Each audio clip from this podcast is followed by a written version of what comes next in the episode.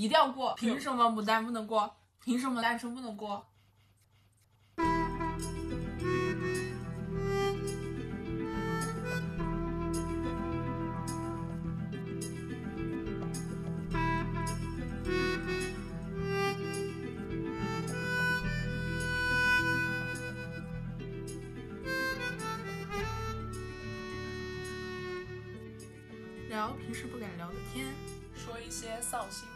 话。欢迎大家来到鬼马茶会。大家好，我是茶子。大家好，我是格子。今天是一个什么节日啊？今天就是情人节呀，就是我不想过，别人也会提醒我过的节呀。是的，所以我们干脆摆烂，我们就一定要过。凭什么牡丹不能过？凭什么单身不能过？对，我们现在就在 日在一起吃点下午茶。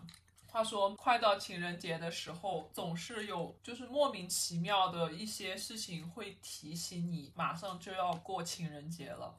要么就是那个什么情侣的朋友圈啊，要么就是你的好朋友犯贱，你知道吗？他他知道你是单身，他也知道你不想听到这节，他就在你面前说，你知道吗？明天情人节。我说我又没对象，他就说，对啊，我就只是想让你知道而已。好犯贱啊！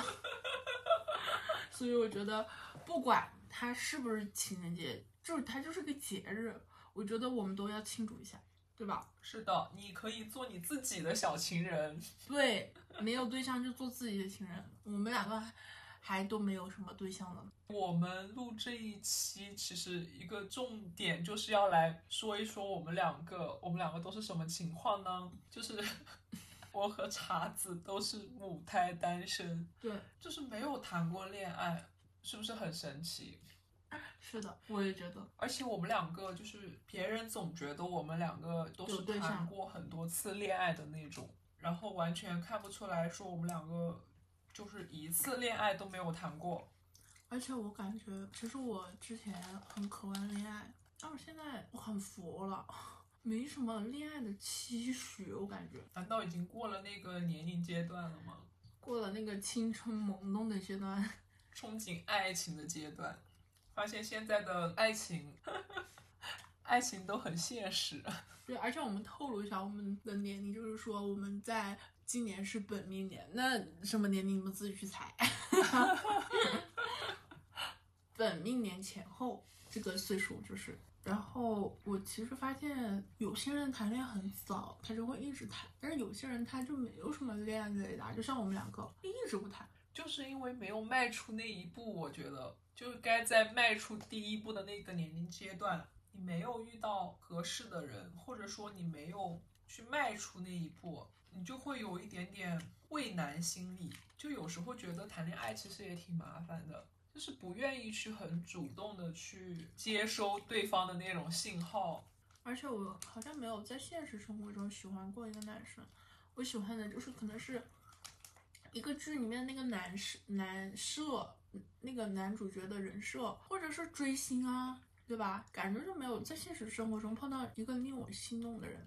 那大家牡丹是因为什么情况呀？会不会也是因为像我们一样，别人误以为你在谈恋爱，其实没有，或者就是你在生活中没有碰到心动的人？哦，对，就是有可能有些对你感兴趣的男生会觉得这个人是有对象的，对，这种就很很难办了。这个要怎么说呢？难道而且你自己又不知道他喜欢你？对，就是你自己也不知道这个情况，那你就更难了，姐妹们。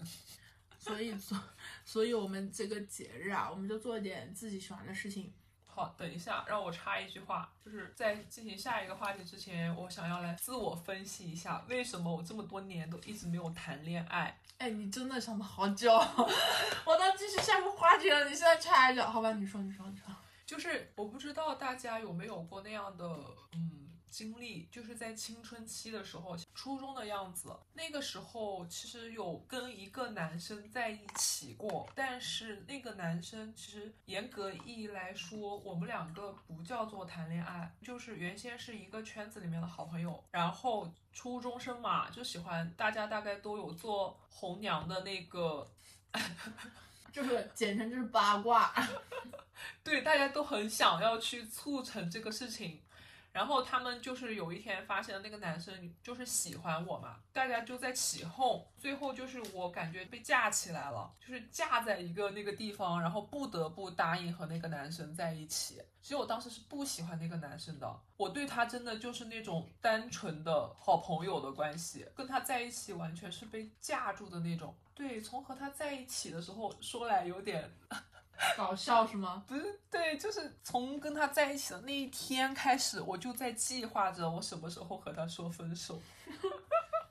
我就自己无法接受，其实有点就是和和他在一起的这个事实，但是我那时候又没有办法拒绝，你们知道吗？就是你没有办法去拒绝这个事情。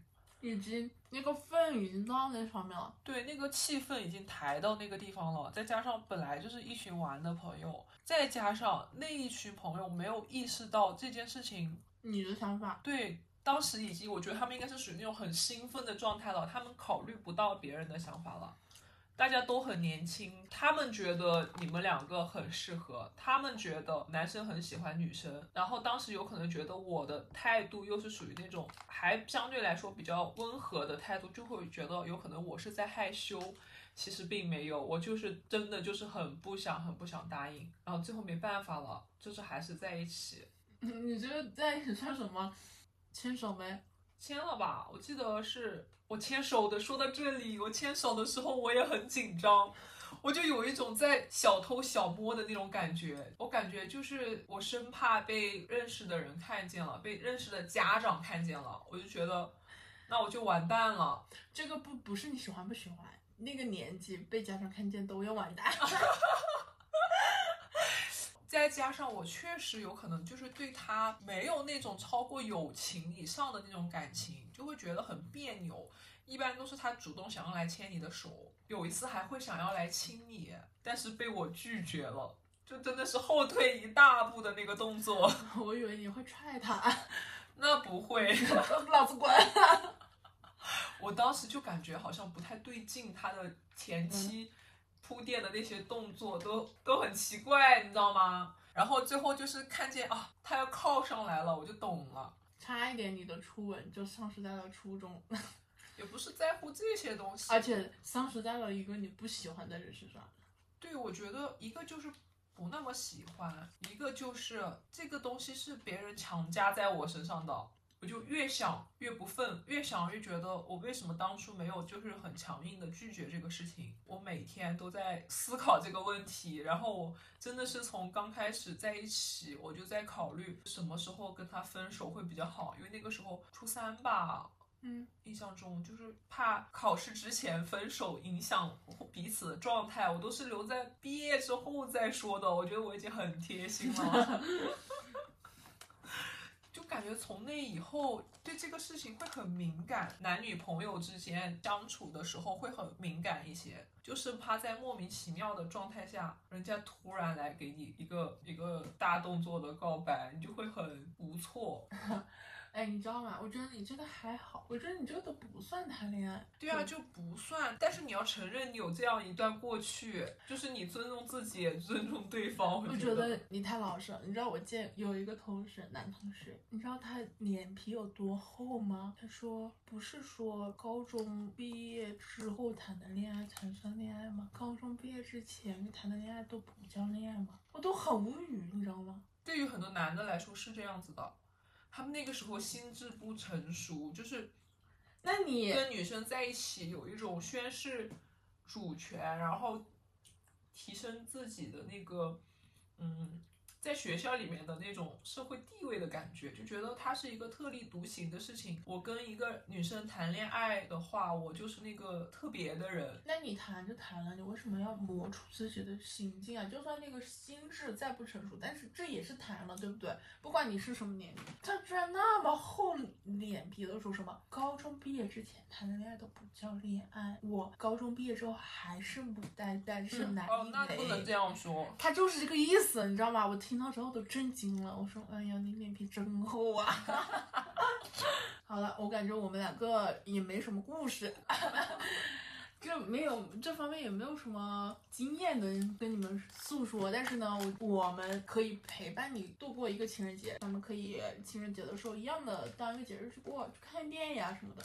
对啊，自己过一过嘛，然后做自己想做的事情啊，对呀给自己一个仪式感的东西也是可以的。我推荐两部电影，正好就是我前段时间看过的，我们两个正好都看过，所以都可以来说一说这两部电影。一部就是那个《流浪地球二》，一部就是《深海》。我估计情人节的时候这两部电影的排片还是有的，大家感兴趣了，就是过年的期间没有去看的，其实可以去看看。我们首先讲哪一部呢？流浪地球吧，那你既然提出这个，那你先讲吧。我看那个还是很共情的，就是那种人类命运共同体的感觉。嗯，因为我第一部也是在电影院看的，但是其实讲实话，第一部很多情节都快要忘记了。它这这个《流浪地球二》算是第一部的一个先导片吧，前传。对，它会解释为什么人类都跑到地下城去居住了。在里面印象很深的一幕是，哦，不要插一句，不想剧透了，你可以直接跳过，就是跳到我们讲下一个玩乐项目。想听剧透的，或者是已经看完的，你就可以继续听。对，当时有一幕是什么样子呢？就是他们到了后来最危险的时刻，需要派一部分人上去执行那个人工引爆导弹的任务，因为这些人就是有去无回的，只有单行票，嗯，他们就是就是需要牺牲的那一群人。然后那个时候就是有一句台词嘛，就说五十岁以上的都站出来。我当时真的爆哭，我觉得就是我哭的点在于我有点不忿，凭什么？凭什么？凭什么又是五十岁以上的人？凭什么又是年纪大的人去牺牲？因为我是自己去看的这个电影，旁边没什么人嘛，我就是放声痛哭。我在那里一边哭一边说：凭什么？凭什么？我当时看的时候，其实那个电影贯穿的是责任，真的很感动。而且你看这种美国的超人片，它主要是讲的强调的是超人拯救世界，但是这个片子就是说的真真实实血肉的人去拯救世界，没有任何超人力。它所有的很多的进程，它其实是有很多人命换的，而且就是人民就是一个烈士才能换得，哎，就是我们地球的存亡。我觉得这个就是非常感人，而且这个片子整个贯穿的就是责任，而不是说我们中国人怎么怎么样，他想的是人类社会。我感觉这个片子利益很高，对，它不可能就是单方面的存活的问题，对。我就是让大家结合在一起。我蛮推荐大家看四 D 看这个电影，但是如果你容易被晃到脑晕的话，我觉得不建议看。我就是看的四 D 场嘛，嗯，那我看的二 D，我很喜欢，但是我朋友跟我一起去看的朋友他不喜欢，他搞得他老哭晕。但是我很喜欢，因为它那个《流浪地球二》不是有那种飞艇吧，它是有上升时钟的搞，那个椅子也会模仿那个状态。但是有个不好的点就是，无论谁打吴京，被打的人 总是我，笑死了。它里面有一部就是吴京给那个女主送花嘛，那个花不是碎了嘛，后面那个玫瑰，他喷了那个玫瑰气味的气体，就是让你很感同身受。包括那个潜艇上升的时候，它会有气体，它也会喷你脸上。真的吗？对，所以我还是蛮喜欢这个四 D 的。但是我朋友他说就坐着晕，但是确实打斗场面有点多，其实打的有点 累，被打的。但是还好，他那个四 D 效果就一阵，中间有一段时间没有，然后结尾有。他也怕观众累吧，可能还蛮好看的，我觉得这个电影，而且很感动。我反正觉得这个电影很值值得对非常值得。值得大家去，就是休息的时候去消遣消遣，去看一看，哪怕去那个里面发泄一下情绪，哭一下，都是很好的一个选择。还有一部片子就是《深海》。嗯，深海的话，其实我们两个其实都是学习学习的艺术相关的嘛。其实看深海的话，我们会呃，这里面隐含了大量的剧透啊，不想听的依然跳过，OK。看过，它里面有非常多的，我觉得剧情有点拖沓，前期剧情，而且它的两个角色人物塑造的比例有点失重。你说那个电影里面吧，它两个主角是不是它有个笔墨太少了？还有一个它打斗的节奏有点太快了，它整体的电影的铺垫又太长了。对它，我感觉它就是说突出终止了，就是电影的前半段和后半。后一小部分，就前一小部分和后一小部分，然后中间的很长一段时间在海底的那个画面，就属于那种有种炫技的感觉在里面，就是非常繁复，然后但是画面很好看的那种场景一直在你眼前，就是来回的切换。但是呢，它其实它的内容就是相对来说，就是有点讲实话配不上这个。它这个技术，对它这个画面，它画面确实很好看，那个色彩。一开始宣传的时候不是说七年吗？我说那真的应该很好的期待，期待值很拉满。但是你去看的时候吧，你觉得技术确实达标了，色彩也有了，也很灵动。但是这个故事吧，很失望。说实话，非常失望。我觉得中国动漫的进步啊，日本、美国还是有很大的距离。我我真的纳闷了，我觉得七年你做这个动画，你这个编剧为什么不能请好一点的？不，我觉得主要是内容吧，就感觉就是传统式的那种结局，就是还是没有惊喜，主要是没有什么惊喜，就是因为这个画面让我们很惊喜，但是内容呢就是很就很平常的内容。但是我觉得这个剧其实比较推荐家长去看，因为我当时推荐了我哥哥去看。他看了回来之后，他告诉我说他很感动。就是我觉得大部分有共情能力的家长看这个电影的时候，其实能够感觉出来，其实生活当中小孩子也有他很不容易的地方，小孩子也是真的需要家长去更加细心啊，都去关注他们的情绪，而不是说只要给他们提供物质基础就好了。对，陪伴很重要。真的看的时候，我最大的感受就是这部剧应该是家长来看，就是有小孩子的人来看，看之后能够警醒自己。我最大的感受就是这部电影啊，就是我其实挺挺期待的。我上一部很开心的电影是哪吒，你知道吗？哪吒确实给我带来了惊喜感，就是我觉得它那个算一个完整的作品，节奏也很好。虽然说技术没有进步那么高超吧，但是我觉得它的整体是在一个比较高的那个分，在我的协调吧。它的画面、它的技术和它的剧情，对，都是大差不差的。呃，虽然说哪吒他讲的事情很简单，但是他把这个简单的事情讲好了呀。我看这个深海，我就觉得它的剧情有是复杂，比哪吒复杂多了嘛。它是讲抑郁症的事情嘛，自我救赎，看到那个极乐世界嘛。但是我觉得他没把这个故事讲好，还有他的那个电影的节奏很有问题。我看了两遍，我第一遍是看的普通屏，我觉得普通屏还是没有体现出那个色彩的感觉，我就很想体验那个视觉盛宴。完了之后，我看第二遍，我就去找的那个 IMAX 环屏的。那个颜色确实很好看，这是三 D，我感觉触手可及，真的很美。但是它的节奏很有问题，而且我这两遍中都有个地方，同一个地方差一点睡着了。我也是的，我当时尝试着闭上了我的双眼。我闭上之后，我真的觉得我下一秒有可能就会睡着，然后我就强迫自己再继续观看的那种。就它中间有一段太拖沓了，那个剧情就一直都一直在旋转，一直在做特效，然后没有什么内容。它打到那画面还看不清，我反正觉得很忌讳啊。它这个节奏真的很有问题，而且它给我观感很不好的是，它前面几次的画面描述嘛，它有几次黑屏，黑屏次数太多了，它节奏很乱，我觉得就是我。我觉得做动画，它最基本的就是要节奏，它要到位吧。它在我这里节奏是没到位，我觉得它有点，嗯，前后内容有点点割裂，感觉它分三部。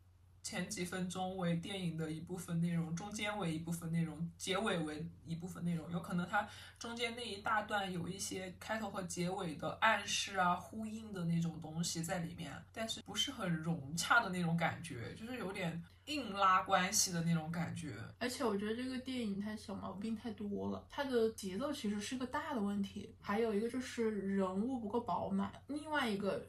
南河的人物不够饱满，他那个人物背景他其实可以描述多一点，他太多的人物塑造是在那生锈上面了，我反正觉得还蛮可惜的，因为这个技术它配得上更好的故事。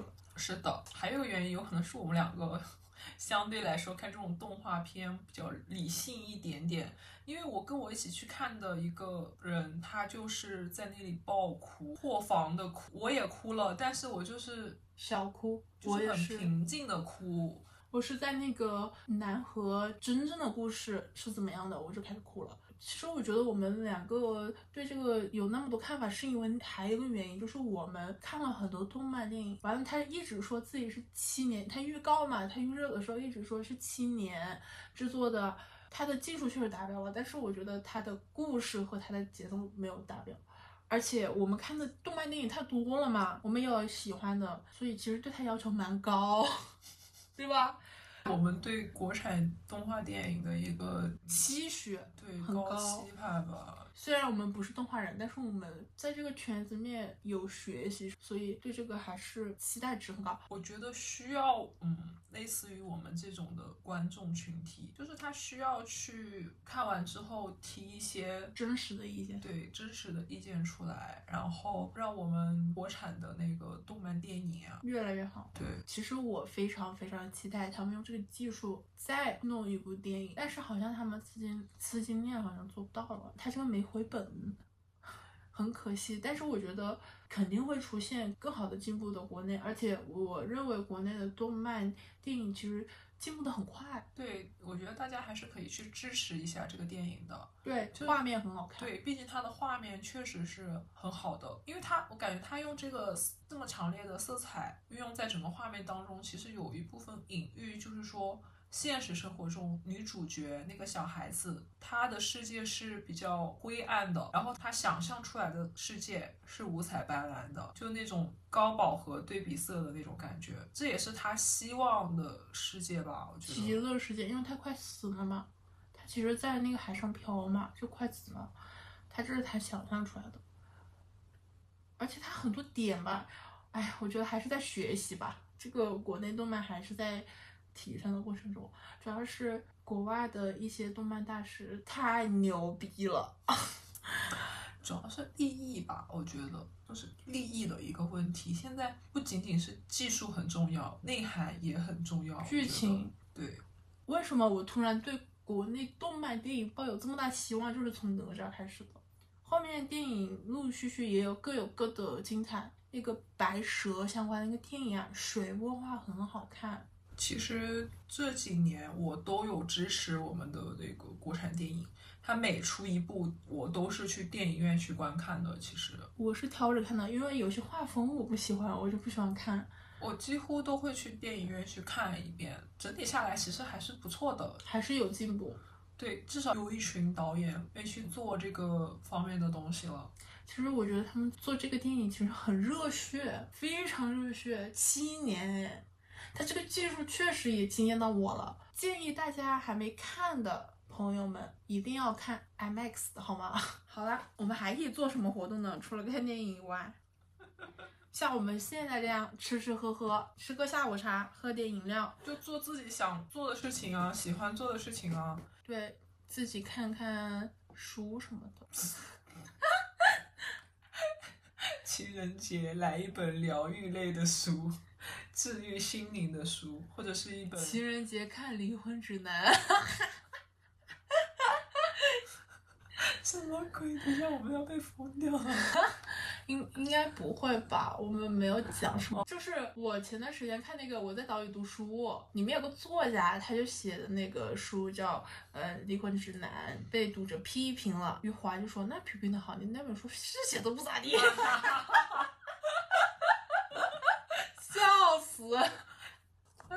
好了，那我们今天这个情人节先陪伴你们这样子，然后你们去做你们想做的事情，快乐一点，开心一点，不要觉得自己牡丹怎么样，我们都不没有觉得自己怎么样，你们为什么要觉得自己怎么样呢？对吧？嗯开心最重要。希望想找对象的、不想找对象的都很快乐，都很开心。想找对象的找到自己很喜欢的、合适的对象，又非常开心的对象；不想找对象的，单着一样很快乐，一样可以做自己喜欢做的事情。嗯，同时也祝那些有对象的朋友们，百年好合。对，长长久久，幸幸福福的，其实真的就是最重要的。然后祝你们节日快乐啦！对呀、嗯，有对象的、没对象的都要快乐哦。咱们下一局见，拜拜。拜拜。